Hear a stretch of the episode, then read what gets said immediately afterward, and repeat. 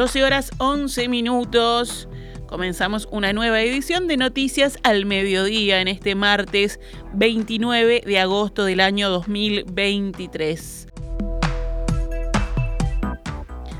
El ministro del Interior, Luis Alberto Gieber, indicó que la cartera instalará en dos meses un software que pueda advertir el delito analizando las imágenes de las cámaras de videovigilancia con inteligencia artificial.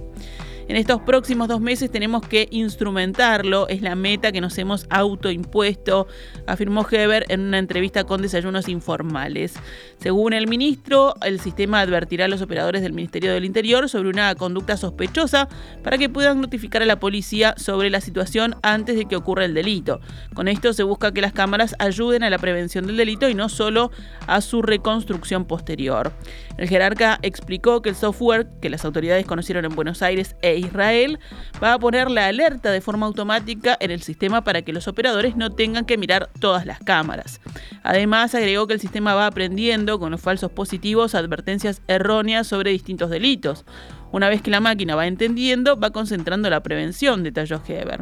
Consultado sobre en qué zonas se instalará este nuevo software, Heber indicó que se pondrá en práctica en todas las zonas con especial énfasis en el barrio Marconi, donde Interior colocará 156 cámaras para lograr un corrimiento del delito, que actualmente se concentra allí por el enfrentamiento entre bandas.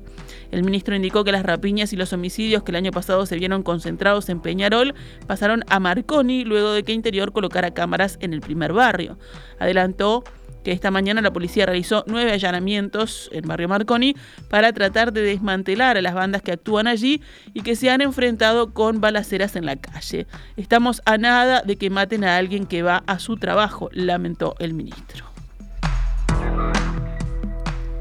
Cambiamos de tema. El Poder Ejecutivo aseguró que las reservas actuales de agua dulce en el área metropolitana son suficientes para varios meses sin lluvias si se le administra correctamente. Según el último reporte oficial, el 23 de agosto en Paso Severino había 38.955.396 metros cúbicos de agua dulce, por encima del 50% de la capacidad total de ese embalse. A partir del cese de la emergencia hídrica dispuesto el miércoles pasado, el gobierno dejó de publicar ayer los valores diarios de cloruros y de sodio en el agua que OCE suministra en la zona metropolitana, que siguen mostrando niveles mínimos en las tres líneas de bombeo. De todos modos, esos parámetros seguirán siendo informados por OCE. La situación actual fue destacada ayer por el subsecretario de Ambiente, Gerardo Amarilla, en diálogo con Subrayado, reconoció que el país tuvo momentos de crisis muy difíciles por la falta de agua. Allí destacó la respuesta del gobierno a través de varias medidas sociales, junto a la realización de obras como la represa en Velastiquí o el trasvase de agua del río San José. El, gobierno nunca estuvo quieto, sino que de alguna manera fue proactivo en temas económicos, en temas sociales y en temas de obra para garantizar la provisión de agua este, dulce a Montevideo. Una visión distinta planteó el director frente amplista de OCE, Edgardo Ortuño, que afirmó que el abastecimiento de agua potable en el área metropolitana no está asegurado ni a corto ni a mediano plazo. Entrevistado por la diaria, Ortuño planteó que resultan necesarias más obras de infraestructura, así como bajar a la mitad las pérdidas de agua que sufre OCE, que hoy son del 50%. Ortuño sostuvo que luego de las recientes precipitaciones se desperdiciaron más de 11 millones de metros cúbicos de agua por día que el río Santa Lucía trajo a la planta potabilizadora ubicada en Aguas Corrientes. También advirtió que de los 12 millones de metros cúbicos diarios que llegaron a esa planta, solo se aprovecharon 600 mil.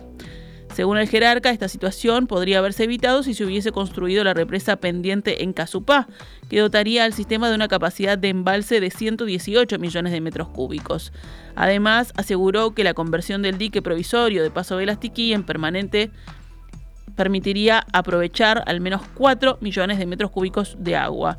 Ortuño también señaló que hubo una mala gestión de la crisis del agua por parte del gobierno con medidas tardías, insuficientes y costosas. Además, declaró que el Poder Ejecutivo tomó una decisión política estratégica equivocada al priorizar el proyecto Neptuno en Arasatí, que según indicó no resuelve el tema y tiene debilidades técnicas asociadas a los problemas de salinidad del Río de la Plata. Este jueves, el ministro de Ambiente, Robert Bouvier, será interpelado en la Cámara de Diputados por el Frente Amplio por la concesión de la planta potabilizadora de Arasatí.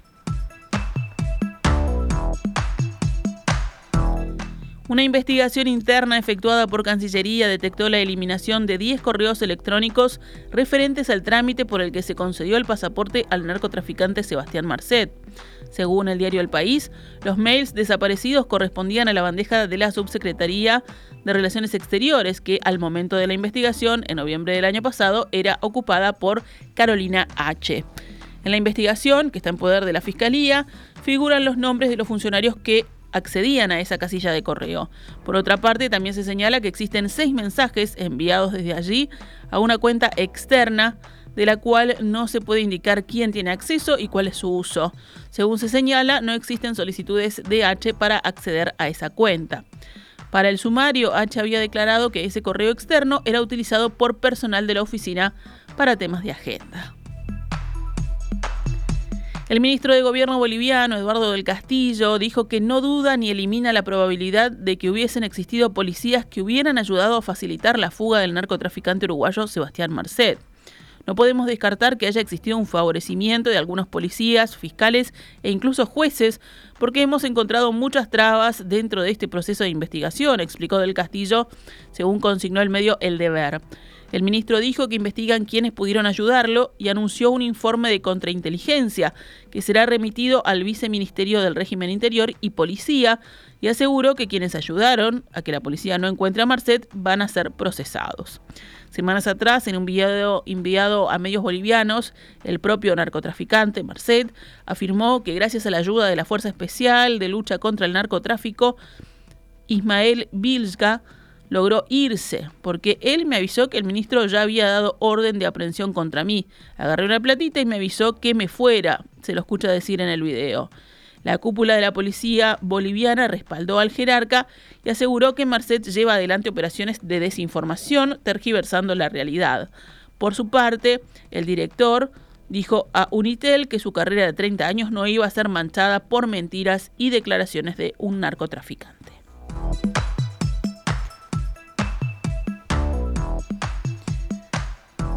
Seguimos adelante con más información. El Poder Ejecutivo publicó el nuevo decreto por el que se reconoce a los generadores privados de energías renovables no convencionales la capacidad de suministrar potencia firme a largo plazo. La norma fue modificada luego de que el ministro de Industria, Omar Paganini, admitiera la existencia de ciertas ambigüedades que podrían generar algunos problemas y que habían sido advertidas por la presidenta de UTE, Silvia Emaldi, y por el vicepresidente Julio Luis Sanguinetti. El nuevo decreto está fechado el 24 de agosto y fija en 1.500 kilovatios hora la definición de los grandes consumidores que podrán adquirir la energía en el mercado mayorista.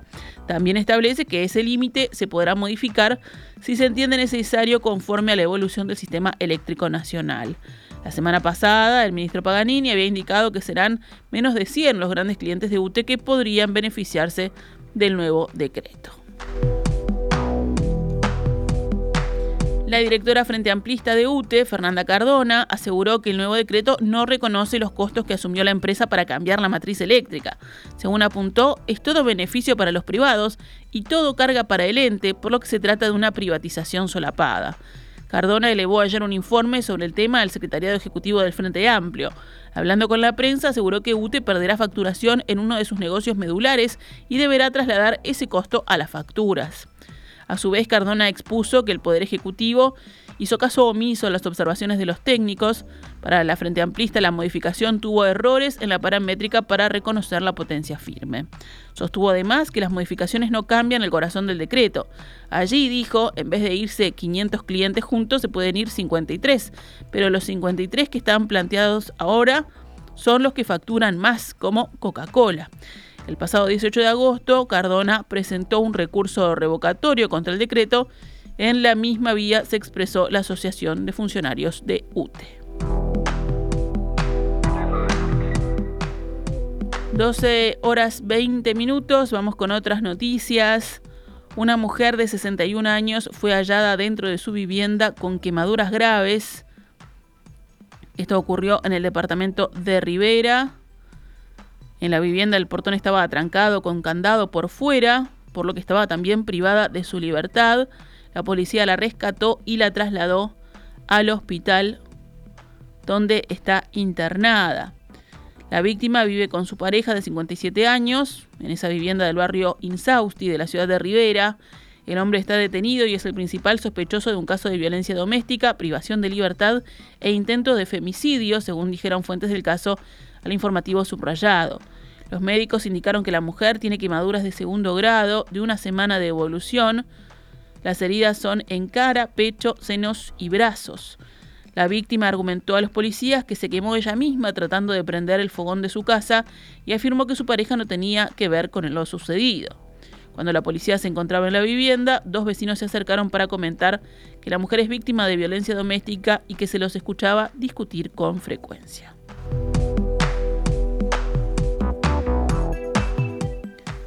Tres personas fallecieron en un siniestro de tránsito ayer por la noche en el kilómetro 109 de la ruta 23 en el departamento de San José, según confirmó la jefatura de policía departamental.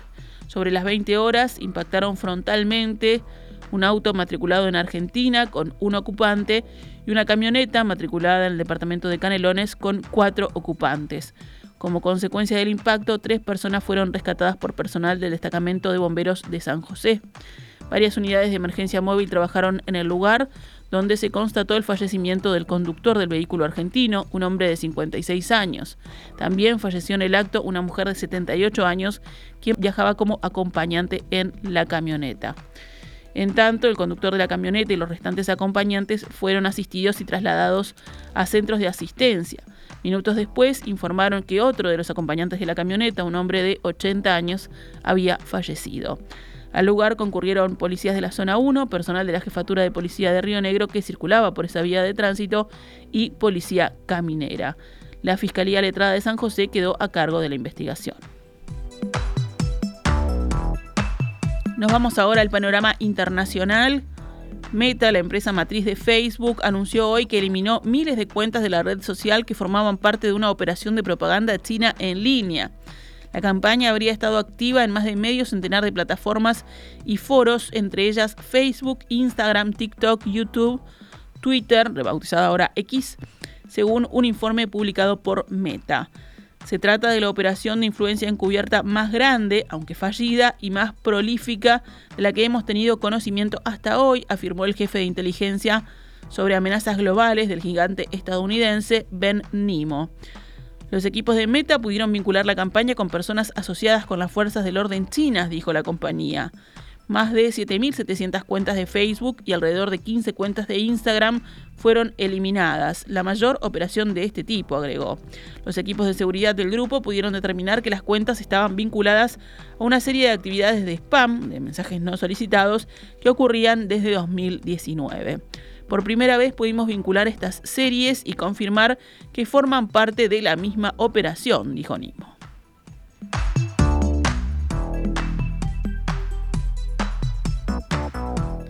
Los dos años de pandemia, seguidos de la invasión rusa de Ucrania, amenazan la educación y la trayectoria escolar de los niños ucranianos, según advirtió hoy el Fondo de las Naciones Unidas para la Infancia, UNICEF. La agencia de la ONU subraya que tanto los niños que se quedaron en Ucrania como los que huyeron del país tras la invasión rusa en febrero de 2022 ven su cuarto año escolar perturbado. En total, el conflicto y el exilio amenazan la educación de 6.700.000 niños y jóvenes ucranianos de entre 3 y 18 años, según denunció Regina De Dominici, la directora regional de UNICEF para Europa y Asia Central. Los niños de esta ex República Soviética ya muestran señales generalizadas de pérdida de conocimiento, sobre todo en su dominio de la lengua ucraniana, de la lectura y de las matemáticas, advirtió la experta tras visitar el país. En unas declaraciones a la prensa en Ginebra de Dominici, precisó que más de 1.300 escuelas fueron totalmente destruidas y otras han sufrido daños graves y no pueden utilizarse. Cerca de la mitad de los profesores ucranianos registraron deterioros en el nivel de la lengua, las matemáticas y los idiomas extranjeros, indicaron los datos citados por el Fondo de Naciones Unidas. Además, apenas un tercio de los alumnos ucranianos pudieron proseguir con sus estudios de manera 100% presencial. Un tercio lo pudo hacer parcialmente y otro tercio se vio obligado a hacerlo a distancia. UNICEF también resalta que dos tercios de los niños en edad preescolar no asisten a clase. En las zonas cercanas al frente, esta cifra llega al 75%.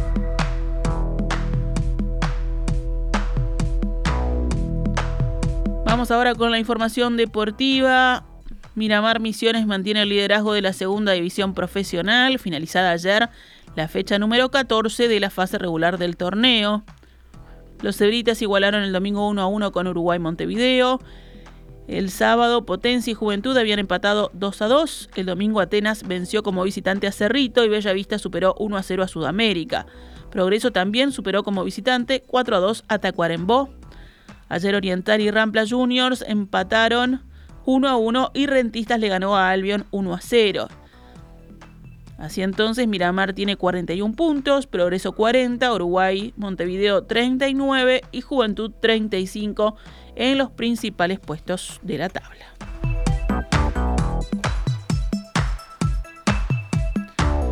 Ahora sí, nos retiramos con noticias al mediodía. Volvemos mañana pegaditos En Perspectiva.